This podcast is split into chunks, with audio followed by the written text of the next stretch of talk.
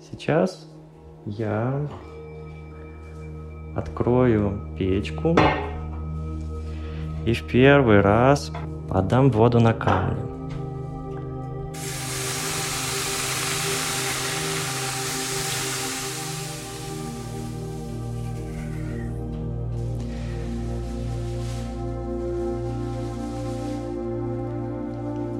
Вот вы уже чувствуете, что вы уже достаточно влажные,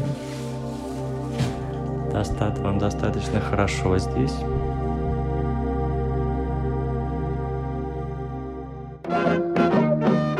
Привет! Это подкаст «Спасите мои выходные» и я его ведущая Варя Семенихина.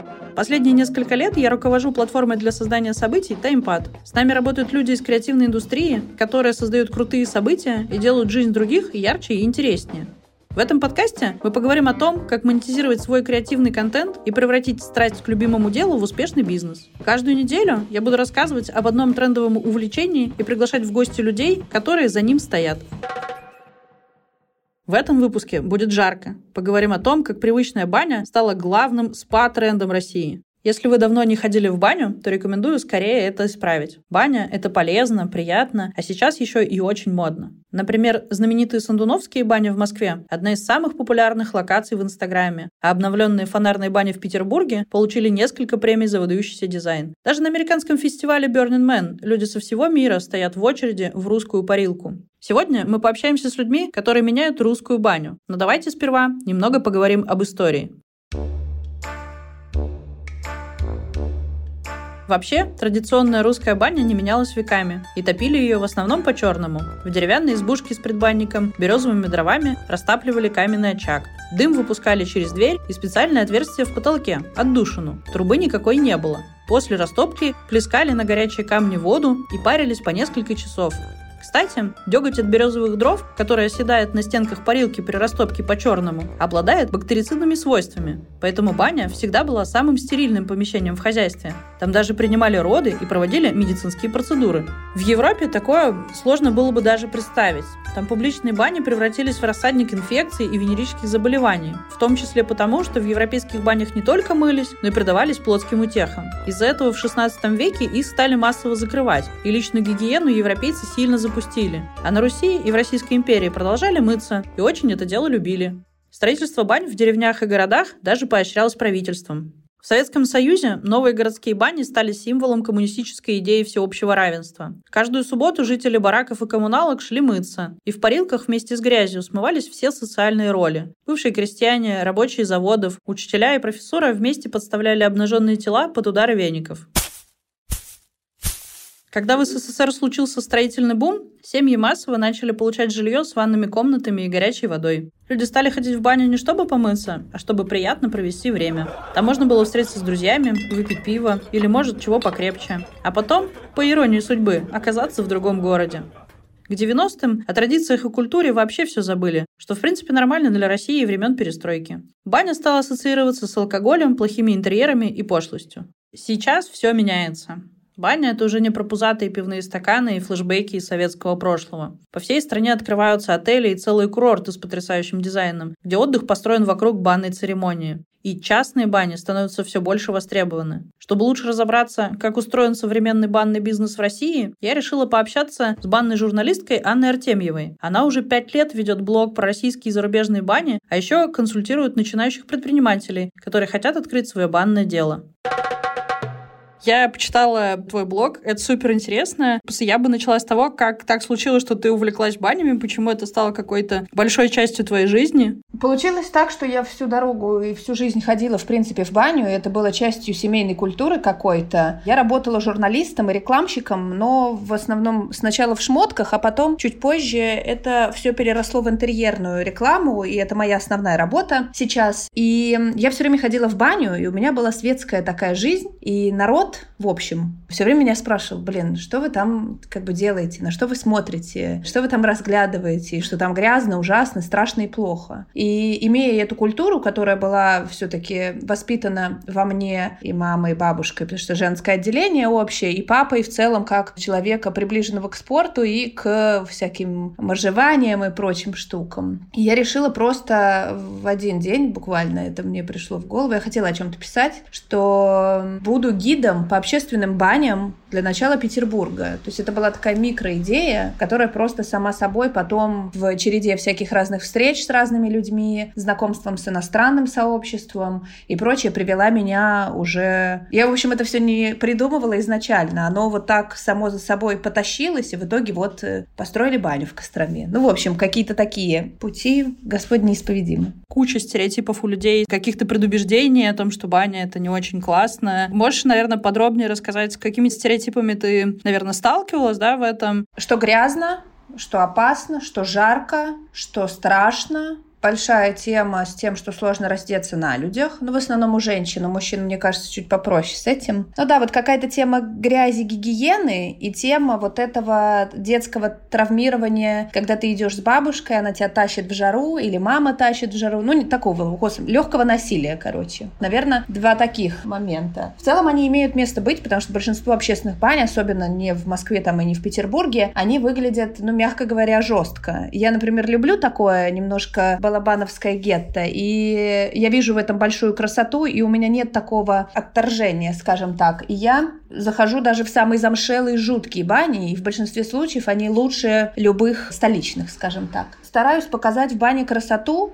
и то, что она действительно может быть очень терапевтичной и городскому жителю играющей на руку. Да, мы говорим про то, что детские стереотипы, да, и в целом несколько пугающие стереотипы. Как преодолеть, возможно, их? То есть вот как ты предлагаешь людям поверить в то, что это может быть терапевтичным опытом, чем-то приятным, а не только про жару и некое насилие? Возможно, это какие-то специальные бани, возможно, это специальные ритуалы. Сейчас, на самом деле, открылось много бани, много проектов, которые позволяют соприкоснуться с этой культурой, может быть, через чуть-чуть другой вход, потому что общак, он все-таки очень особенный и специфический, и получить приятное удовольствие, взаимодействие с банщиком, нормального пара, например, 60 там 40, а не 90. 60-40 я имею в виду, это температура влажности, а не 90, когда тебе уже ресницы отходят. То есть я думаю, что рынок и среда приучают нас сейчас к тому, что в бане прикольно. Наверное, мой такой немножко архаичный и традиционный взгляд говорит о том, что проекты смазывают вот эту культуру, русскую, скажем так. Но с другой стороны, наверное, вот она и есть в 2020 2021 году.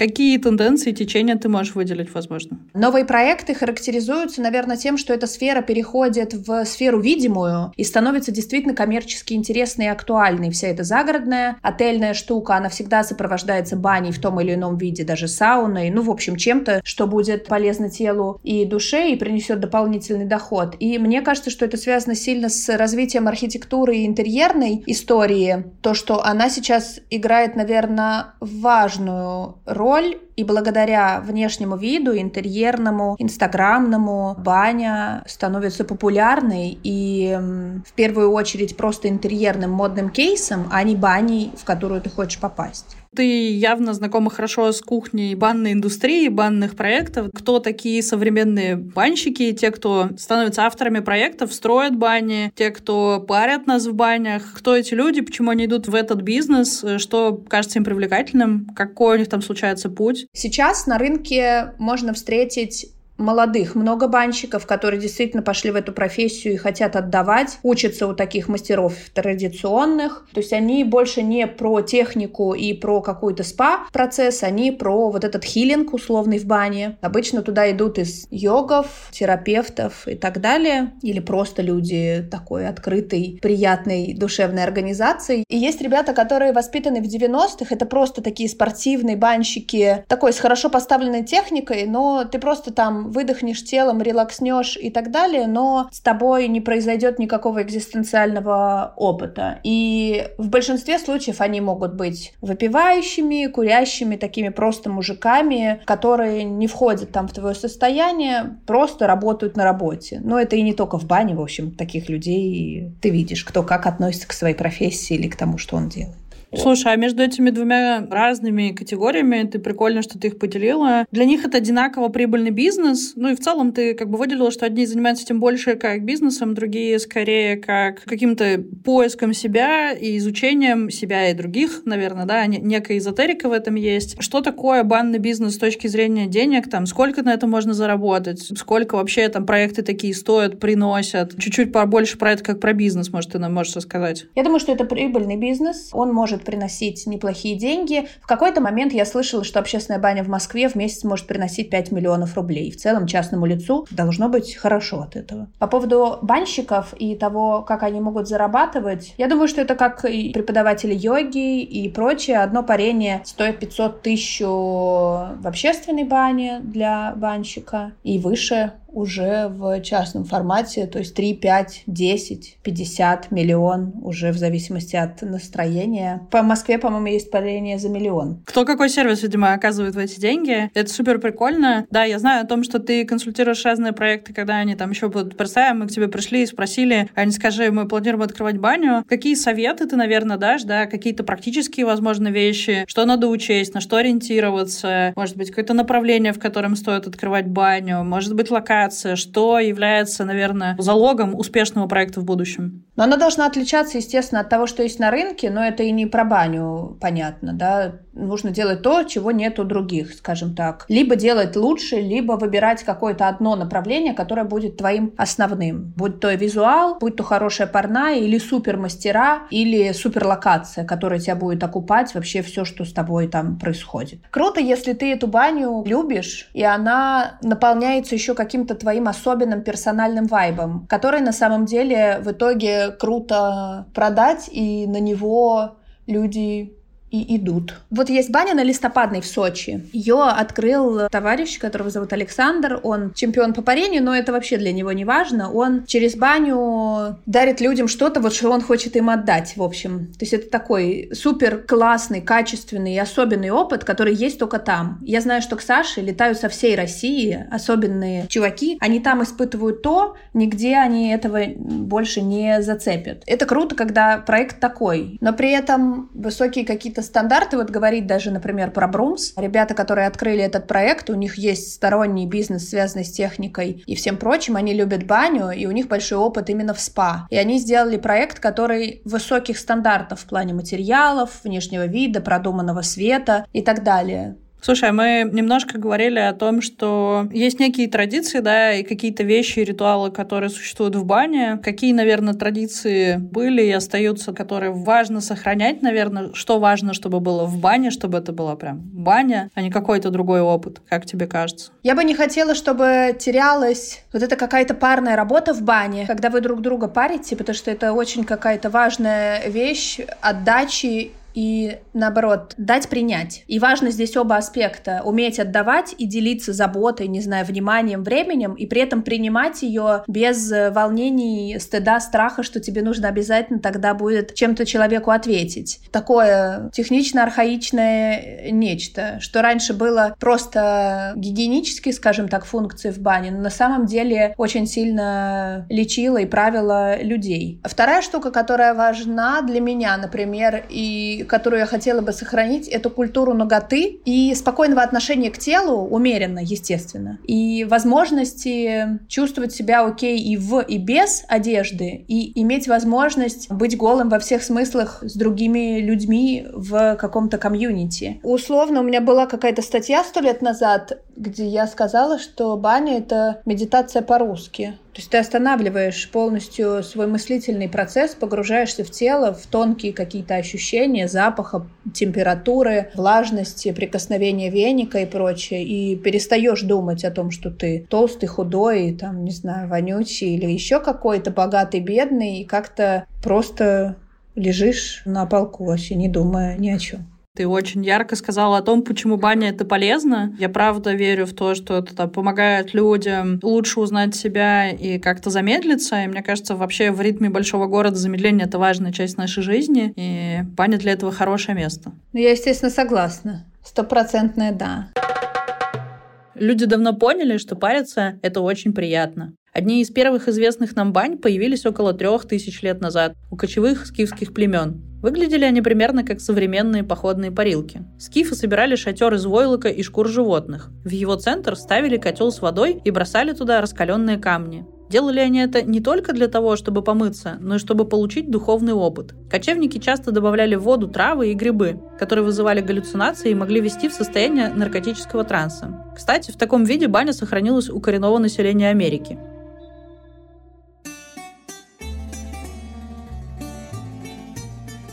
Первые цивилизованные бани начали строить в Древней Греции в 300-х годах до нашей эры – и они были настоящим люксом с термальными бассейнами и парными комнатами из мрамора. Позже такие бани появились и в римской культуре. Их называли термами, и это были настоящие культурные центры с амфитеатрами, спортивными залами и даже библиотеками. Чтобы контролировать температуру воды в термах, римские инженеры разработали сложную отопительную систему, которая нагревала пол и стены парных, благодаря чему в банных комплексах было много комнат с разной температурой. Но с русской баней они все равно не сравнятся. Чтобы понять, как парились в Римской империи, можно сходить в хамам, ведь турецкая баня – прямое наследие римлян, которое досталось туркам после завоевания Константинополя. Температурный режим там вполне щадящий.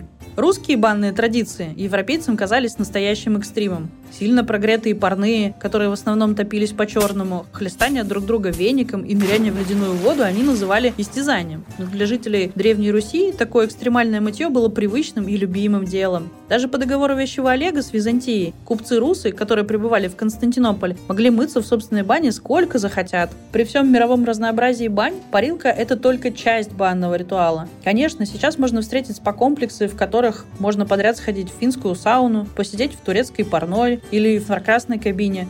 Там люди бегают из одной парной в другую, чтобы сравнить ощущения. Но если говорить о традициях, то в банной церемонии важна каждая деталь. От сбора веток для веника до выбора чая в конце банной церемонии.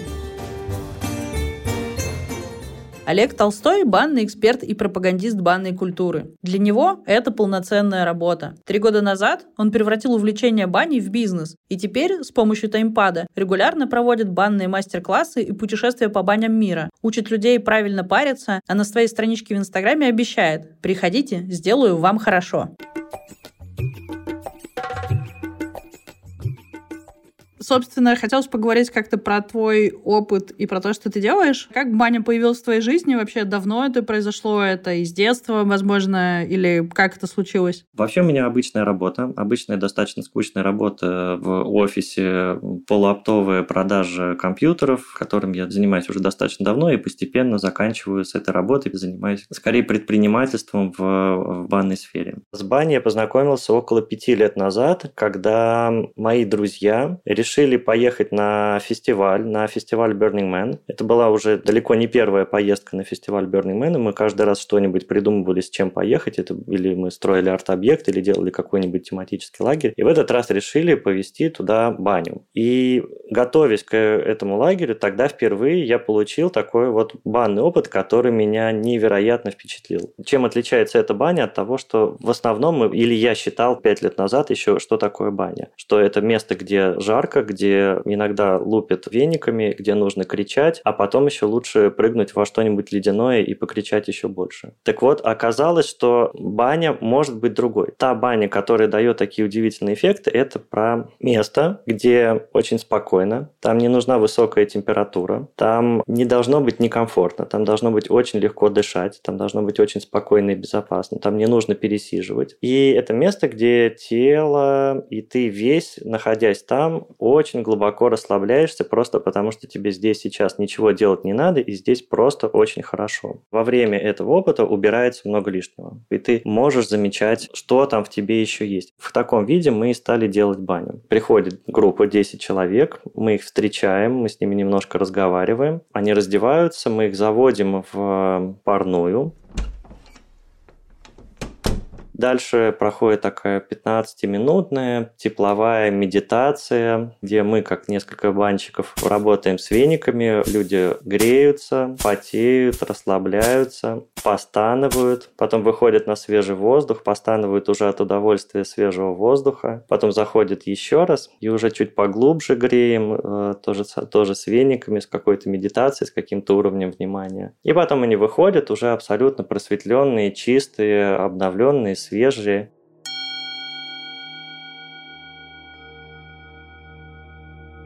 Греемся вот этим легким, мягким, мягким теплом. И чувствуем, что уже даже какой-то первый пот проходит по телу, просто потому что здесь чуть теплее, чем снаружи. Сейчас я открою печку и в первый раз подам воду на камни, для того, чтобы у нас появился первый пар. Это момент, когда можно загадать, чего мы хотим от сегодняшней бани.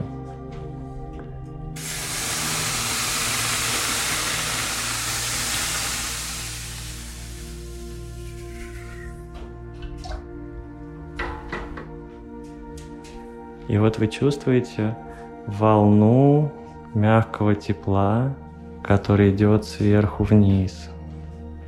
И в какое-то удивительное расслабление, которое приходит вместе с этим облаком пара, мягко спускающимся сверху.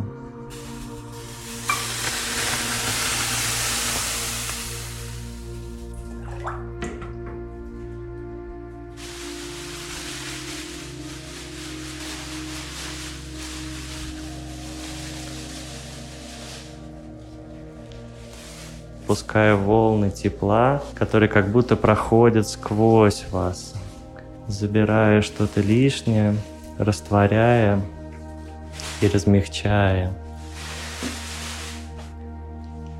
И вот вы уже чувствуете, что вы уже достаточно влажные, вам достаточно хорошо здесь, здесь, в этом пространстве, вам очень безопасно, очень спокойно, очень хорошо, и вы очень доверяете этому месту и тому, что здесь будет происходить.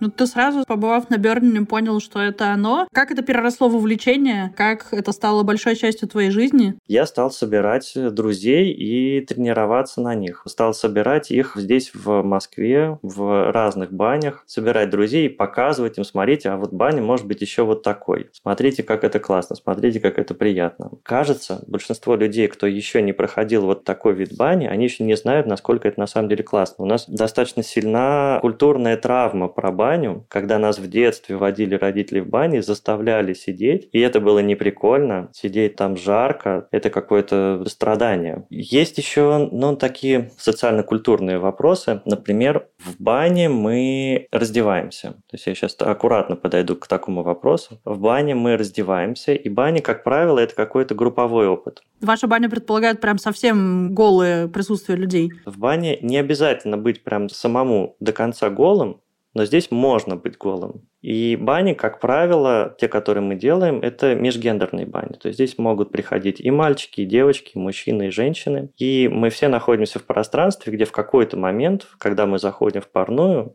Здесь можно быть голым. Баня – это тоже очень важно, оставить баню как пространство свободным от сексуализации и от какого-то вообще сексуального контекста. В бане мы все как будто превращаемся в детей. Если говорить о том, чтобы такая баня становилась каким-то массовым явлением, то это такой непростой момент, который долго еще нужно будет преодолевать. Те сообщества, для которых ты это делаешь, можешь про них чуть больше рассказать? Что объединяет этих людей, наверное? И ты был частью этих сообществ, и поэтому стал проводить? Или как так случилось, что они обратились к этому опыту? Долгое время это были друзья. Потом друзья стали приводить своих друзей. Потом в какой-то момент оказывается, что собралась баня, а я здесь еще никого не знаю. Началось все, конечно, с сообщества, посвященного опыту Бернимена. Очень разные люди, художники, э, предприниматели, музыканты. Потом есть несколько сообществ предпринимателей, которые взяли этот опыт для себя себя, и которых я тоже мог бы выделить как отдельный вид людей, которые сюда приходят. Предприниматели, исследующие мир, исследующие общество, и, но и в первую очередь исследующие себя. Мне кажется, ты очень четко подметил, что те категории, кому это интересно, это люди заинтересованные в собственном развитии и активно изучающие себя, потому что, мне кажется, креаторы, про которых ты сказал, и предприниматели, обе категории этих людей в этом заинтересованы. Ты говорил о том, что как помогают твои бани очищаться этим ребятам, да? А что Что помогало тебе в развитии этого как деятельности, наверное, в том, как это становилось большей частью твоей жизни? Я так понимаю, это какая-то дополнительная часть, но важная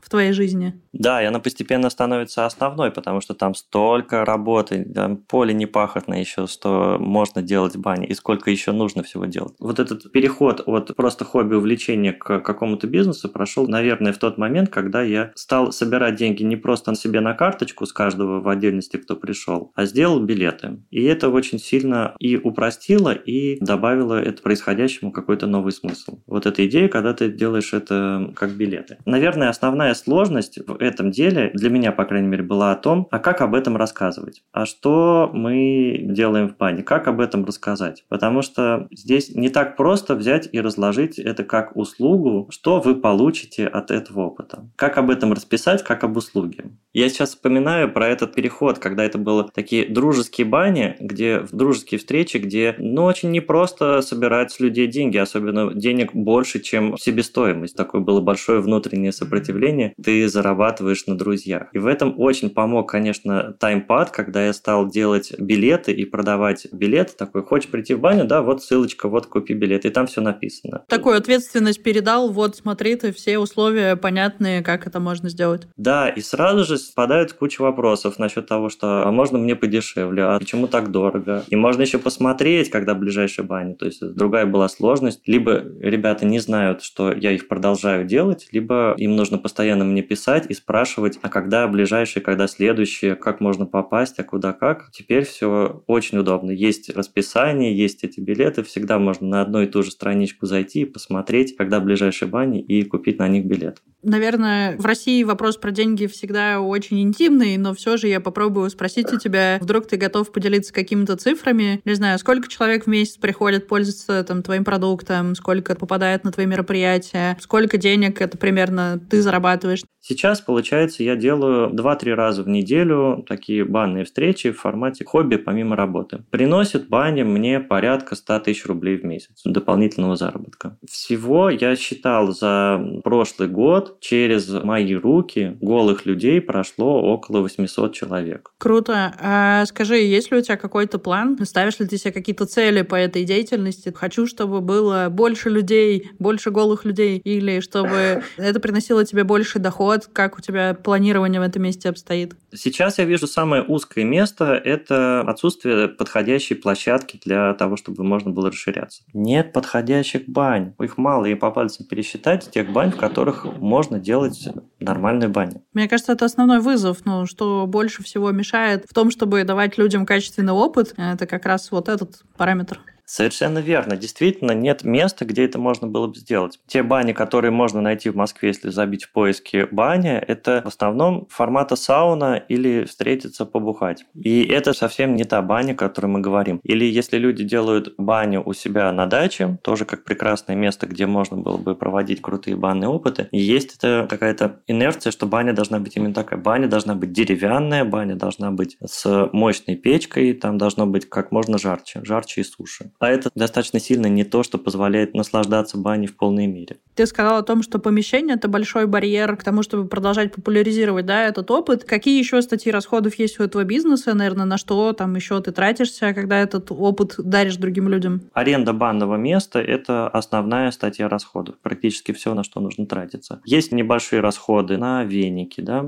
веники и какие-то травы, которые используются в бане. Кажется, в бане все равно останется какая даже, когда она там через сто лет будет совсем другой, и это будут какие-нибудь пластиковые светящиеся контейнеры с э, управлением микроклиматом, все равно там должны быть веники, как что-то соединяющее с природой, соединяющее, напоминающее телу, прикасаясь к телу, о том, что мы действительно часть природы. Как тебе кажется, почему люди выбирают возвращаться к тебе? Ну, я думаю, есть и другие бани, и есть другие опыты, которые люди могут получить, да, и тоже такой же, там, не знаю, медитация, какие-то встречи другие эзотерические. Почему они приходят именно в бане? Почему они приходят к тебе? Кажется, что баня, она важна тем, что человек протаптывает какую-то дорожку к самому себе. И для того, чтобы это происходило, надо давать достаточно много этому возможности. Возможности пройти к самому себе. Возможности все-таки послушать самого себя. И это в какой-то момент значит ничего не делать, побыть в тишине, просто побыть в тишине, закрыть глаза и куда-то послушать, перестать куда-то идти. Мне кажется, это еще один из сильных аргументов, почему люди хотят возвращаться именно в такой вид бани.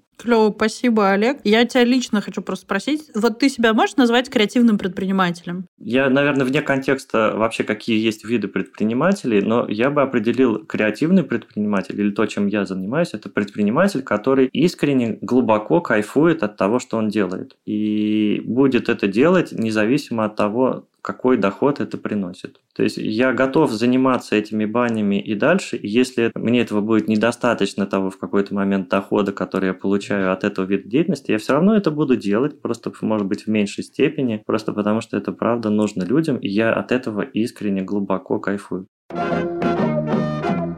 Спасибо, что послушали этот выпуск. Идите в баню и ничего не бойтесь. Баня – это очень приятно. А если вы вдохновились и захотели проводить собственные банные церемонии, то всегда можете сделать это через таймпад. Заходите также в наш инстаграм на английском events.timepad. Там мы даем полезные советы о том, как проводить собственные события. И рассказываем о людях из креативной индустрии, которые зарабатывают любимым делом. Подписывайтесь на наш подкаст, ставьте звездочки и сердечки. Встретимся на следующей неделе.